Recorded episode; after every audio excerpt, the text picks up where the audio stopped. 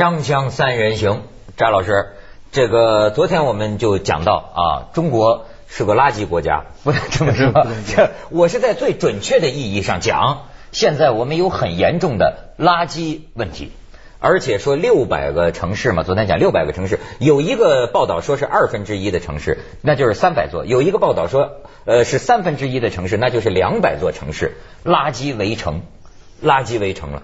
呃，这个这个填埋啊，过去那种大的十几个足球场那么大的填埋场，呃，填埋场都能给填满了，所以就产生了垃圾焚化的这个问题，要烧嘛，烧酿成了一系列的最近的一些公共危机、公共事件。主要是广州，广东番禺，对，不是还有我就说这呃苏州那边的那个吴江市，还有北京的什么六里屯儿，还有朝阳区也有一个，都是群体事件，全国几个点儿啊都是这个问题。就是这种呃垃圾焚化的这个问题，哎，徐老师呢在聊完之后又做了点情报工作，呃，有有什么斩获？你你要是呃君子喻以义呢，还是要小人喻以利？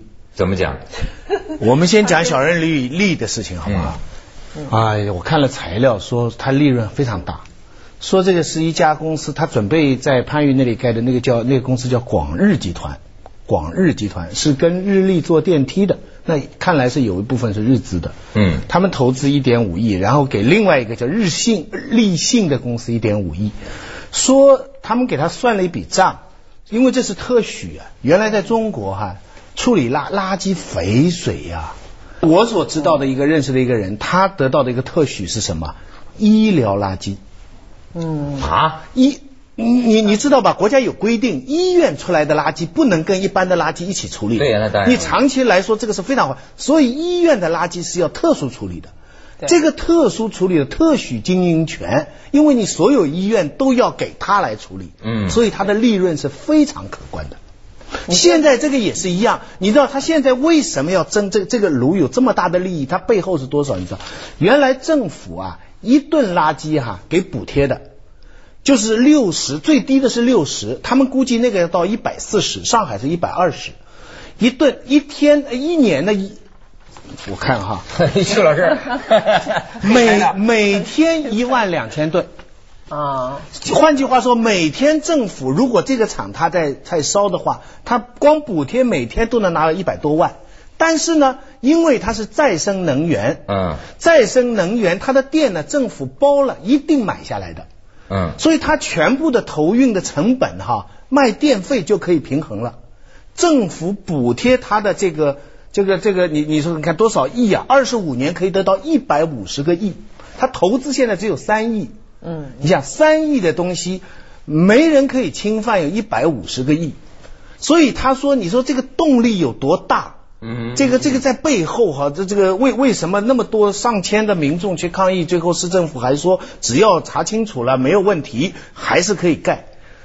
呃呃，他这个调查很有意思了，他说这个拿到政府特许的是广日集团一家，嗯，但是他去找了另外一家，成立了一个叫广州环投。就环环保什么通，嗯，他们就在记者就提出疑问，他说这不是等于把自己锅里的肉分一半给别人吗？对，肥水流了外人田。哎，他他搞不明白为什么就要分，所以你知道中国的事情就这样，你就怕出名啊，这事情给一闹出了名了，也许其他的东西都有这样的事情，可是现在记者就狂追啊，他们就在分析那两家公司，他为什么要会给他他那么大的利润等等等等，还有选址有还有妙妙的问题，你看到没有？他选的那个地方，据说从零四年就开始选择，选到现在。他选的那个地方啊，是一个什么地方呢？就是周围的楼盘呐，都已经很出名，都全盖好了，而且都卖了。嗯，就是雅士居啊，什么祈福新村，在香港都很出名的嘛，都卖了。是什么意思呢？就说如果这个厂影响到附近的楼价的话，吃亏的就只有是居民，地产商全卖了。啊，就地产商没关系，政府一点损失都没有，因为地价早不存在这个问题了，全卖了。如果选在另外一个地方，也许更偏僻，也许还没开发呢，那就会将来影响将来潜在的地价。啊，政府收入就会下降。也太黑了。不，这不叫黑啊，这他们这很合理的考虑啊。你想，我我这那个政 政府的地价会受损失，那个那个营运商那不对那个开发商将来就会受损失。现在呢，就那些买了楼的那些人着急。说是他那个番禺那边附近有的居民现在已经是降价五六万。卖自己这个房子，可房产地地产商没事了，因为这房已经都卖掉了。谁愿意在垃圾旁边呢？是我刚才看你们那材料上有一个女的，这好像已经建成的楼盘，挺高级的一个一个公寓房里边戴着一个防毒面具。那是北京的，那是北京的。我自己觉得是他的名字没弄好，他不应该叫垃圾焚烧炉。它就叫再生发电厂。哎呦，你更会，你更他应该请你当咨询。但是你知道，你知道居民啊，大部分的楼价跌啊，恐慌啊，不是因为那个奥尔因啊，那搞不清楚，那科学东西搞不，只是人家会说，你说你将来买房，你你跑去那一个心理上的感觉。对，你说你旁边左边一公里就一拉。这个烧完了以后，是不是味儿确实很大呀？他按照按照他们的现在的说法，说这个是非常高科技的，日本的啊啊这个呃。应该烧出来是不污染环境啊，等等。日本连大蒜都没味儿，所以如果是日本的。但是另外的专家说，咱们可以这这个垃圾那个这个焚烧这个工业在西方也是夕阳产业。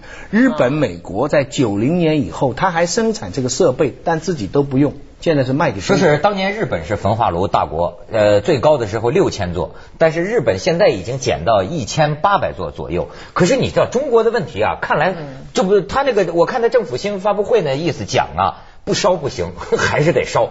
你这个别的办法呀？咱们这个人家是说嘛，说比如说垃圾分类，嗯嗯，说像日本那么分类，那个就是君子予以义。他我刚才讲的是以利。他讲啊，说你这个有人提出这个，当然是非常好，但是呢，听起来像乌托邦。以中国现在的具体情况，你能够实现像日本、德国那样那么分类到那么那么细的那种程度吗？所以他的意思就是说，现在焚化。还只能是我们一个大方向。焚化首先体积啊，化就小小了一半，甚至百分之八八十，这小很多。而且还像你徐老师，焚化呢，它就带来的利益嘛，它地政府就可以获利，商家也可以获利，商家获利，政府也有好处，对不对？总之是利字当头。而且分类有很多的压力啊，你知道，你运垃圾本来一车运完，现在要分五车、三车运，嗯嗯，对不对？所以这些都就我们我们我那天也讲了嘛，你家里分的再好，你跑出去一看，垃圾桶只有一个。有人甚至看到过小区里分得很好，对，跑出去垃圾车是一个，可回收的跟不可回收的桶往一个车里倒，哇，那分的很辛苦的那些那些小区的工作人员看的就心里很不是一回事，所以这个利跟义是相结合的，你要叫老百姓分类，有点糊涂，就是说咱们这刚才文涛说这个，就是我们从文化上，从这个思维方式上，就首先是一个。不是一个分类型的民族啊，这个有很多人谈过。西方它从根源上就是分析型的，我们就是综合型的，对吧？中菜西菜，我们这很多要把要配料，把所有的菜炒在一起。而西方呢，它都是你看牛排是牛排，蔬菜蔬蔬菜。我们一看你这个没加工啊，可是东方的确实好多东西都是。东方还叫日本料理。它是分类的，很很很清楚，这个是这个，那个是那个，所以所以日本人分类分的厉害。他们分，他们所以讲退啊入欧，他们这文化上是不是有点儿呃有点基础的？而且我注意就是说，它确实容易融入欧洲的这种方式。日本菜在在国外就是最贵的，它讲究好像很讲究，一一小碟一小碟儿什么，它价钱卖的高。中国吧，很多佐料，很多用从文化渊源上，但是哎被认为是低低级的，不能快餐。不，它不是，它确实中国菜啊。其实我个人认为，最最高级的菜。世界上，我我的认为就是中国菜和法国菜，这是两个有古老的宫廷菜系传统的两个大菜种。但是我们和法国是分的，和法国的呃就是不呃不，法国也有，它以黄油什么为主，这是另外一回事儿。但是我们就说就说中国菜这个菜系，它的就上不去，跟它的前现代的这种形象是有关系的。前现代？它在这个因为现代文化，我们现在说西餐就是西方文化，西方文化源头上它是分类的，理性。的区别很细的，而我们这种，你像就像印度菜也是，都是煮在一起的。印度说实话比我们更更不分类。从某种意义上讲，你看那时候民国的时候，他们像什么呃梁启超啊，什么好多人吧，都讲到说印度是一个坏的榜样。为什么他老被西方人侵略打不过呢？就是因为它气候太热，地理上他们也没有，当然更没冰箱了，他们的东西都存不住，所以他们从头上就要把这些东西全煮得很烂，这样才能消毒，你吃了才不会生病。所以它的饮食其实印度菜系也是一大类大类，我丝毫没有贬低的意思啊。对，印度那饼也好吃，嗯，饼有，其实它有各种，然后它的菜虽然都煮的煮煮的烂的不能再烂了，但是它的调料叫 chutney，它有很多种 chutney。就各种各样的香料配在一起，分类的很厉害啊！它它分完以后，它还要煮在一起，它不是单个给你上的。说到底就是咱东北有一个菜叫乱炖嘛，就全就有点这个乱炖。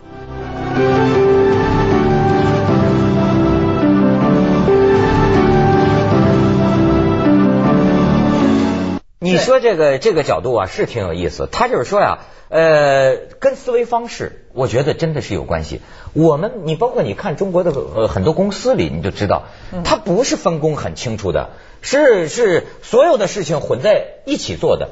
而且呢，我记得你比如说，呃，文道有一次还写写个评论，就讲说舆论界的事儿也是这样。文道讲什么？就是说，他就说这个中国人呐，呃，能不能学一点这个逻辑，对吧？或者说你要不学逻辑的话。你讲点道理好不好？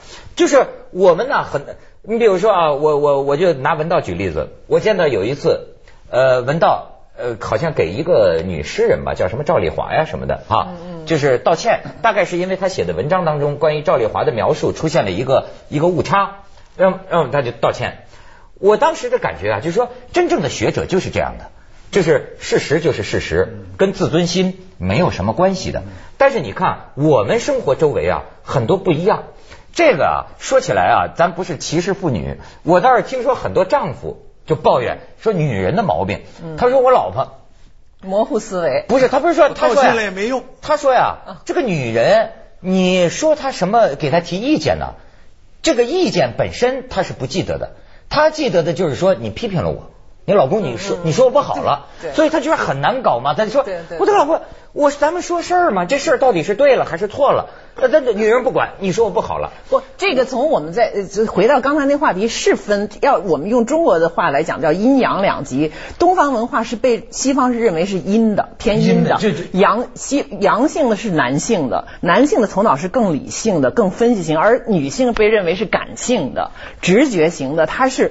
有时候是就是情感和理性是混在一起的，所以文艺界的就就是说这认为是一个阴性，就是女性多的。等等等，我这里已经听你们这么刚才说，我已经发现有三种了。一种是发展阶段的，你就说工业社会是比较分的，前现代比较不分的。一个是东西文化渊源。那比方说西医是比较分的啊，内科外科什么什么吧，中医是不大分的啊，中医都讲你的，对不对？那个是不大分的。第三个，我现在还发现你们说男女都有区别，说男的比较分，哎，我能找到一个例子。他有偏，包括你刚才我就说他刚才说这公司里边我们不分，你发现没有？就是说西方的不论是大学里还是企业里，有很多岁数大的女秘书啊，他而且很很职业化，她很很就对自己的这当秘书给一个比她年轻的男的老板当秘书。她没有什么，她觉得男的秘书，男的这个老板也觉得很好，他很能干呀。他一是一二是二，而我们这边这秘书秘书必须得是年轻的，得是漂亮的，得是带得出去，饭局也可以，会议也可以，因为他一身多用，多功能，多功能，又是秘书，就老有多功能这个要求，又是公关，你看他当了多少啊？又是助手，你搞不清楚他到底是谁，一专多能。我跟我不跟你不跟你说别的，你看你看中国的主持人都非常特殊。他也可以又主持新闻节目，又主持娱乐节目，又主持综艺节目。你在西方很很难，这新闻就是新闻，对吧？中国，你像当年我记得我我还得了一个什么奖的时候，对我的评价就是说，我那个那个那个时候我们追求的就是说，这个人呐是采编播一体的。明白吗？他能做幕后，能做幕前，会采访，能主持，能主持娱乐节目、体育节目、家庭节目、新闻节目。他，他所以他是全能型的，可回收、乱炖主持，可回收不可回收在一起的。所以你就你就看出来啊，这个人呐，心里是什么样，思维是什么样啊，其实决定他外在的行为。脑子里不分类的民族，你怎么能指望？垃圾分类，它能够把具体的这个可降解的、不可降解的，甚至像日本那样分二十五种，扔在二十五个不同的桶里。但是我们要坚持马克思主义的道理，存在决定意识。等到分好了，脑子就会慢慢改变的。哎，你看看几个照片，咱咱们给大家看看。你看咱们这个乱炖，这而且你看 这个，就发现没有，夕阳西下，它是又是一种怎样的后现代美感，对吧？地上是垃圾，然后我们再看下一张，垃圾美学。你瞧，我们的生活就是这样水乳交融，对吧？和谐，和谐嘛，跟环境。然后你再看，这是焚烧，徐老师，这是某些这个很很乡乡村镇一级的土法焚烧，他们焚烧了以后，那个白灰全掉在树上。哎哎呦，你再所以一点都没。你再看下面这个，这是日本，你看，这就是它的分类，扔在什么里边，扔在什么里边，扔在什么里边。嗯嗯。所以我就说这个分类的这个思维方式，我觉得很多时候啊，我们要从心灵开始抓起。就是说，我在生活中也看到，我们老是就是说，哎，这个事情一件事情和另一件事情可不可以分开？就像那天徐老师讲，最近台湾还有一个。呃，事儿叫什么来着？马英九的那个幕僚嘛。哦，对他有个小马哥搞这个搞这个婚外恋，婚外恋，嗯嗯，搞这个婚外恋，这个也是属于说，就是说你是行政的啊，你是你是搞这个的，但是呢，一般老百姓觉得你呀也得是这个维护呃传统的婚姻价值观的，呃，另一方面你还要做到有能力的，另一方面呢，你最好还像马英九那样，你长得帅。我们是几个印象加在一起，你的分高。对，所以他他去哎，这点上嘛，你看一个最老的现代的这个呃国家的地区，就是欧洲，是反而在这点上，它是最连美国这种新兴的现代国家都被欧洲人认为，就是说你把这个分的还是不够细，你总统就是总，他是一个公职和你的私德。私人的行为是绝对是两回事儿，所以在克林顿那个所谓的这个这个拉链门事件期间，就欧洲人真的是要耻笑美国，他就认为他既然是一个称职的总统，那他的婚姻管你什么事情啊？他是跟他的夫人，这是他们俩之间的事情，你为什么要搞到媒体上来，要把他作为总统的评价拉低呢？他都认为你都美国都分的不够，所以听说美国的垃圾分类不如欧洲那么细，都是通的，它是有关系。我觉得你刚才讲到这个印度也很有意思，它确实啊，咱不要讲这个这个垃圾啊或者什么什么什么这个哈，我觉得确实东西方有很多不同的概念。比如说，我就说我读那个呃奈保尔写的那个书嘛，他是一九六二年写的，那个时候他对印度的这个卫公共卫生啊。非常失望，他就批评嘛。但是他就讲到，如果你说印度人脏，印度人是最生气的，因为印度的宗教啊是最讲究净的洁净，印度人认为自己是最干净的，甚至印度人，你比如，但是他就说啊，印度人在一九六二年的时候，他观察到的是，他说印度人对干净的这个概念。和西方的公共卫生有所不同，嗯，比如说他说这个那这这蹲蹲在这个恒河边大小便这个什么哈，哎，印度人不提，但是印度人会说啊，你们欧洲人、美国人才脏，说为什么呢？我们左手是做爱的，右手是吃饭的，你们欧美人左右手 一块吃饭一块做爱，你们太脏了。而且它还有 这种，它跟种姓的 区别有关系。嗯，它不是有四个等级吗？就是说，婆罗门这个教士啊，这个这个等级会认为那个底下的就都不是那个首陀罗，首陀罗之下叫不可触摸者。嗯，这些人为什么脏呢？他认为就是他们所从事的都是沙第二是沙地利，那是帝王的，那那那是就是说，一个是教士，一个是帝王的，这都是高种姓啊。吠舍和首陀罗这。再之下是不可触摸者，像他这个这些贱民，他从事的是不洁的职业，比如说他扫地，比如说他制革，就是你要摆弄牲口啊，你想他要穿皮，比如说穿的皮衣皮鞋都是这些人做的，所以这些人都不能进入这个。上等种姓的人的视线的，因为你不干净，所以我碰到的，比如从这个角度看，印度的分类又分得很严格，所以他把人分类，他把西方人的骑平民啊，平民有战功还能升为骑士，印度的种姓是在来在一生里边是不能穿越的。你你知道吗，徐老师？永远不能。你知道吗，徐老师？这说明什么呢？西方的分类是对事不对人的，它分物的，分垃圾嘛，分东西。东方的分类是对人不对事的，我把你人。咱这个衣服黄干蓝色黄色分的可严格了。就给你举一个例子，就是一个美国一个广告之后再讲，锵锵三人行广告之后见。问题挺复杂的哦。没错。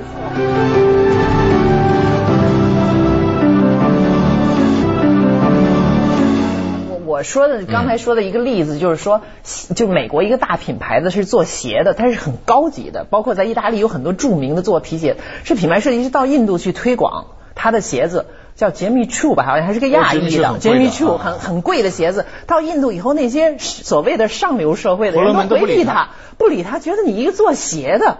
你再牛，你做的再高档的，你是个制革出身所以这种文化它分就分在人上。这是文化物质，文化互互互相错位。我我自己对于自己的垃圾怎么分类呢？我是最近有点犹豫。物质的垃圾比较清楚，你吐痰吐在纸上。厕所这个其实都是分类，嗯，呃，思想的垃圾呢也有分类，比如有些话在三人行说，有些话写在论文里，嗯，看不同场合说什么话，其实就是你的出去的东西的分类，嗯，就是欲望这个东西啊，你该不该分类，这个就男女有别了，哎，男的这个女的不分类的，女的欲望要要就就要合一啊。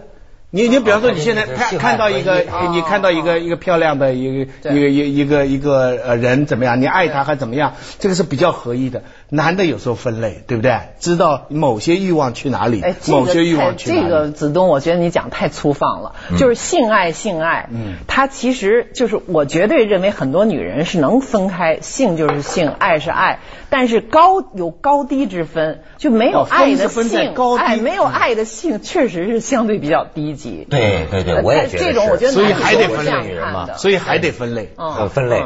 这个我认为就是中国要走向现代化。就是要分类，不是最重要的一点。五四的时候提出来的任务，德先生、赛先生，我觉得这个民族到今天相当多的人口缺乏科学思维。我们很多的丑剧、闹剧都是根源于这个，就没法聊，没法跟你聊，你知道吗？你的脑子啊，根本是一锅粥，是乱的。能不能一是一，二是二？是吧？这件事归这件事，那件事归那件事，它其实是不可跨越的。就算正反合，你先得把接下来为您播出走向二零一零。说我们东方文化最后是要是掉到最后的，是对这个现代文化。